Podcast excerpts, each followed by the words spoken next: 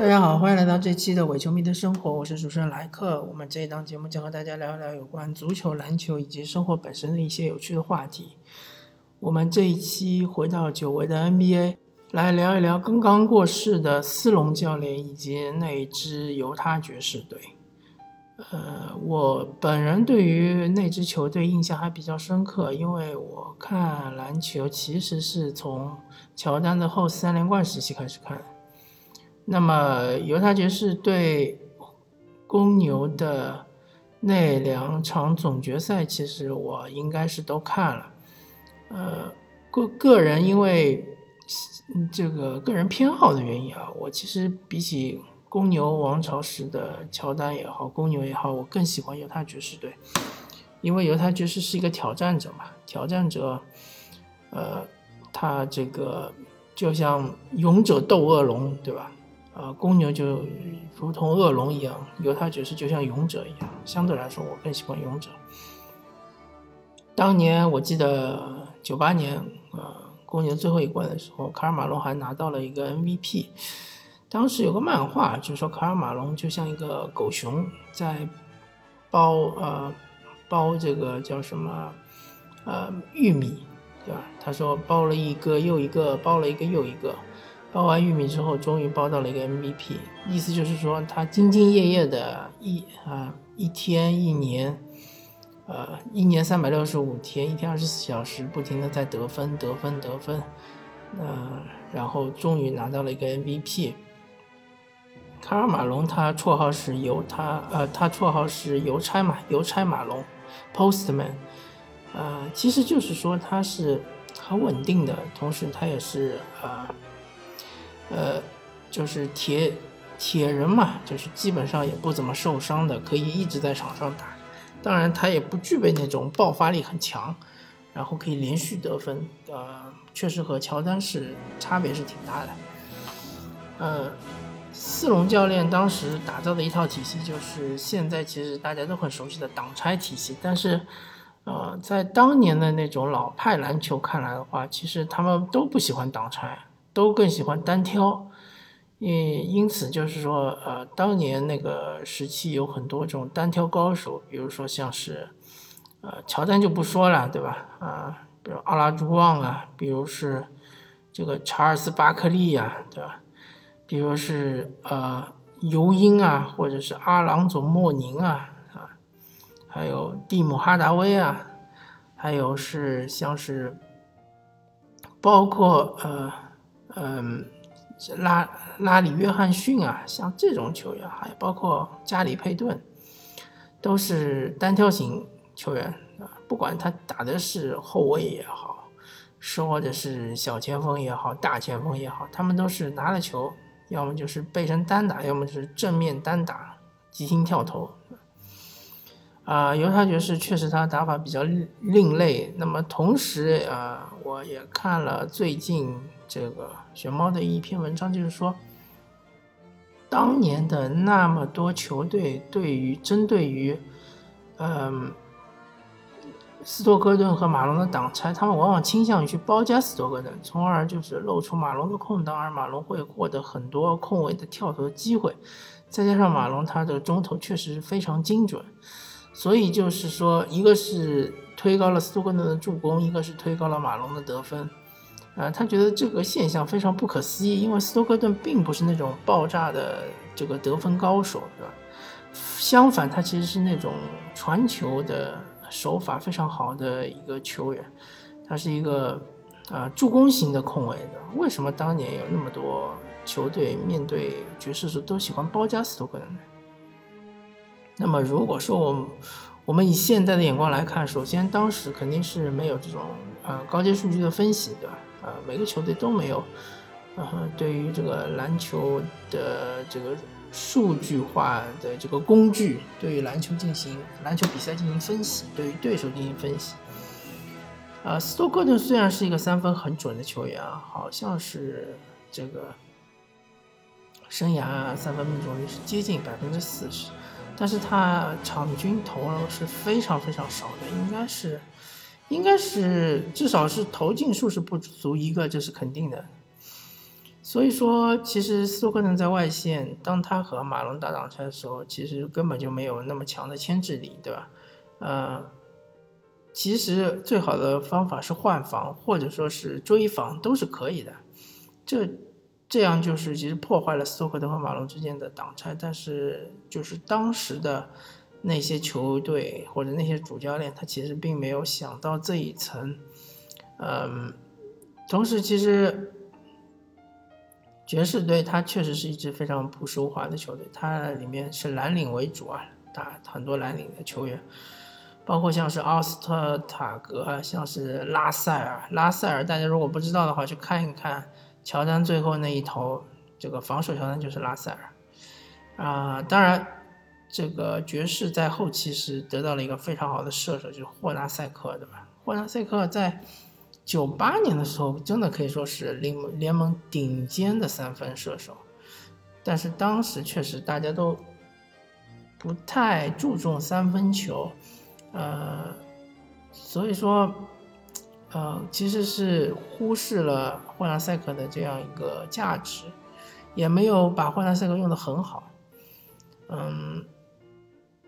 但是不管怎么说，霍纳塞克在当时犹他爵士的这个体系里面，呃，包括是斯托克顿队，呃，给予他的助攻数其实也是挺高的。呃，说几点啊，呃，第首先第一点是，呃，NBA 历史助攻王和历史抢断王，我没记错的话，应该都是约翰斯托克顿，对吧？这么一个白人后卫。也没有什么劲爆的身体素质，对吧？也没有什么飘逸的打法，对吧？同样身为白人后卫，斯蒂芬纳什就，呃，受球迷的爱戴就要多，比斯托克的多得多。纳什那种穿花绕般的打法，对吧？呃，销魂的这个，呃，翻身跳投，对吧？然后是呃精准的什么？大家看一下他的全红热图，对吧？啊，非常多的噱头，但斯托克顿没有，没有这些噱头。斯托克顿真正打球就非常的平实，对吧？也没有什么花哨的东西，啊，也不像是杰森威廉姆斯这种，就是球啊手活非常的花哨，没有，呃，没有这种背传什么的很少，啊，同时斯托克顿的防守也还是可以的。啊，当然，大家会说斯托克顿这个球员打球很脏，对吧？呃，说他最多的就是说他，呃，说会用手去，呃，在防守，特别是背，呃，防守对方背打他的时候，会用手去抠对方的身身体，对吧？或者是皮肤，对吧？那么，呃，或者是会扭对方啊，这种，呃，当然没有办法证实啊。呃，但是我相信斯托克顿他肯定是有很多小动作，这是肯定的。这但这些小动作基本上其实是起到了心理作用，而不会说是，呃，真正的就是说呃阻碍对方的一个进攻。嗯，所以呃斯托克顿他本身的一个防守，包括他的历史抢断王也不是呃呃徒有虚名的，对吧？历史抢断王，首先他对于球路的判断肯定是非常好的。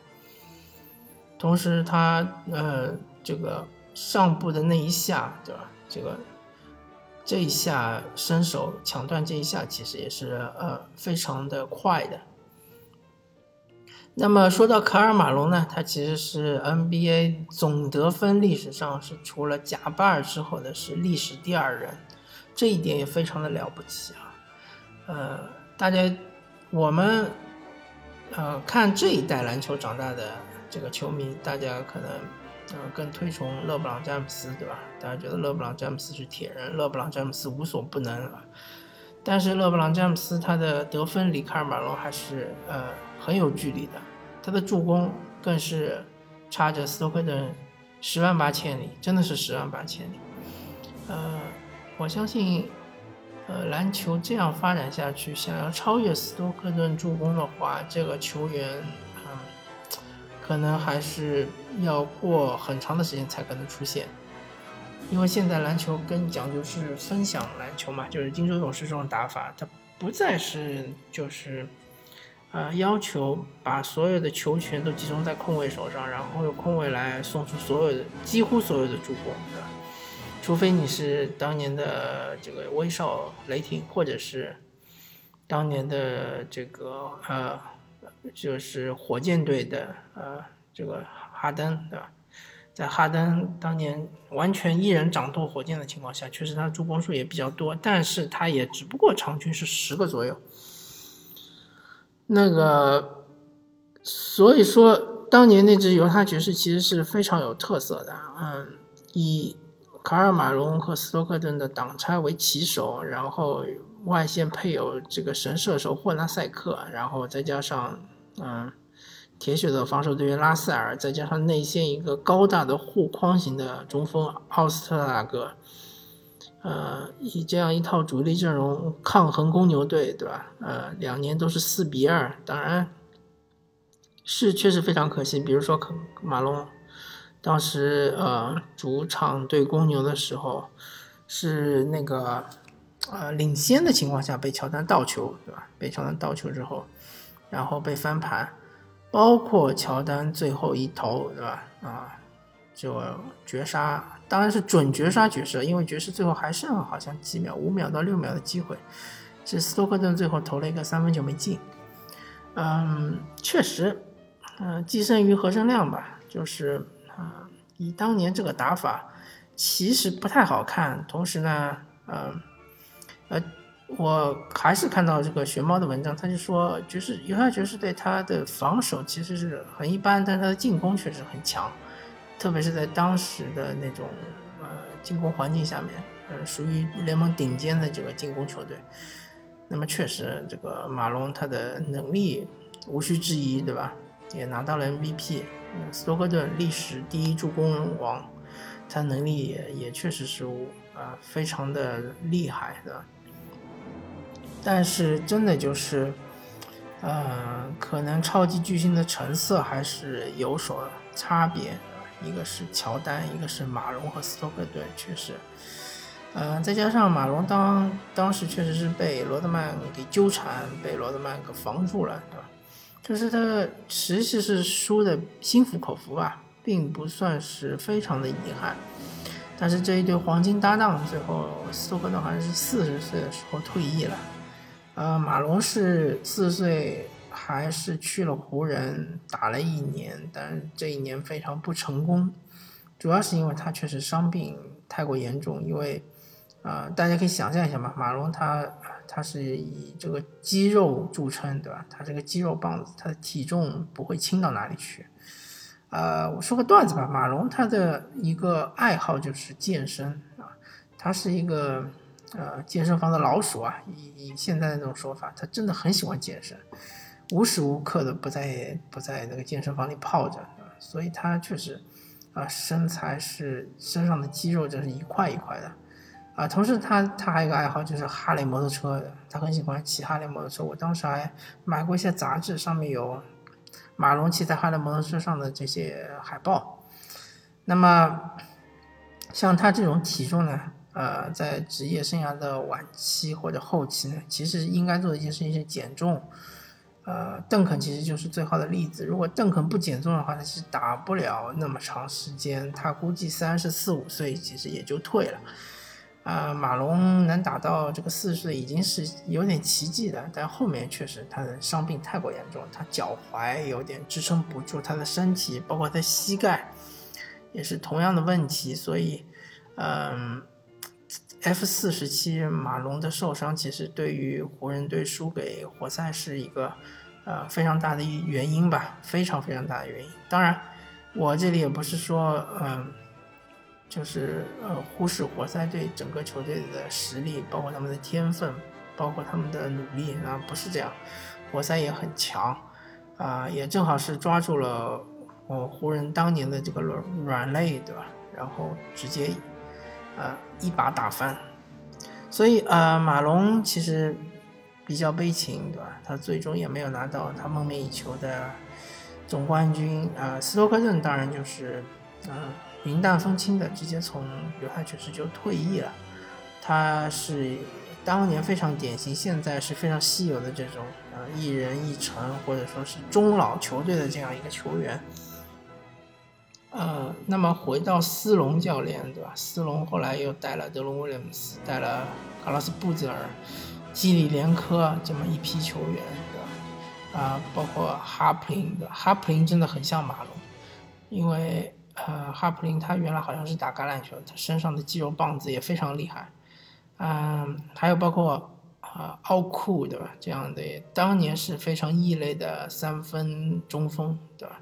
呃，三分射手中锋，但现在是非常吃香的。奥库如果是呃晚生十年或者晚生二十年的话，现在真是呃联盟最吃香的那种球员，对吧？内能护框，外能投三分的这种中锋球员。嗯，阿斯隆反正就带来两两批爵士队，但这两批就是都把他们基本几乎带上了巅峰，德隆这一届呢，虽然说没有打过西决，但是呃，西部半决赛是遗憾的输给了这个湖人队。那么呃，那也要看呃球队的球星成色嘛。比起湖人的加索尔和科比来说，确实布泽尔和德隆是不太能看。那个嗯。但是斯隆教练不得不说，他其实在爵士队效力了这三十几年啊，确实，嗯，鞠躬尽瘁吧。然后他他也呃淋漓尽致的发挥了自己执教的这种艺术，包括他执教的这种水平，大家也都看到了，对吧？连续两年打进 NBA 总决赛，啊，包括多次打进西西部决赛，对吧？啊，好几次我记得都是输给了火箭。后来有一次是输给了马刺，是吧？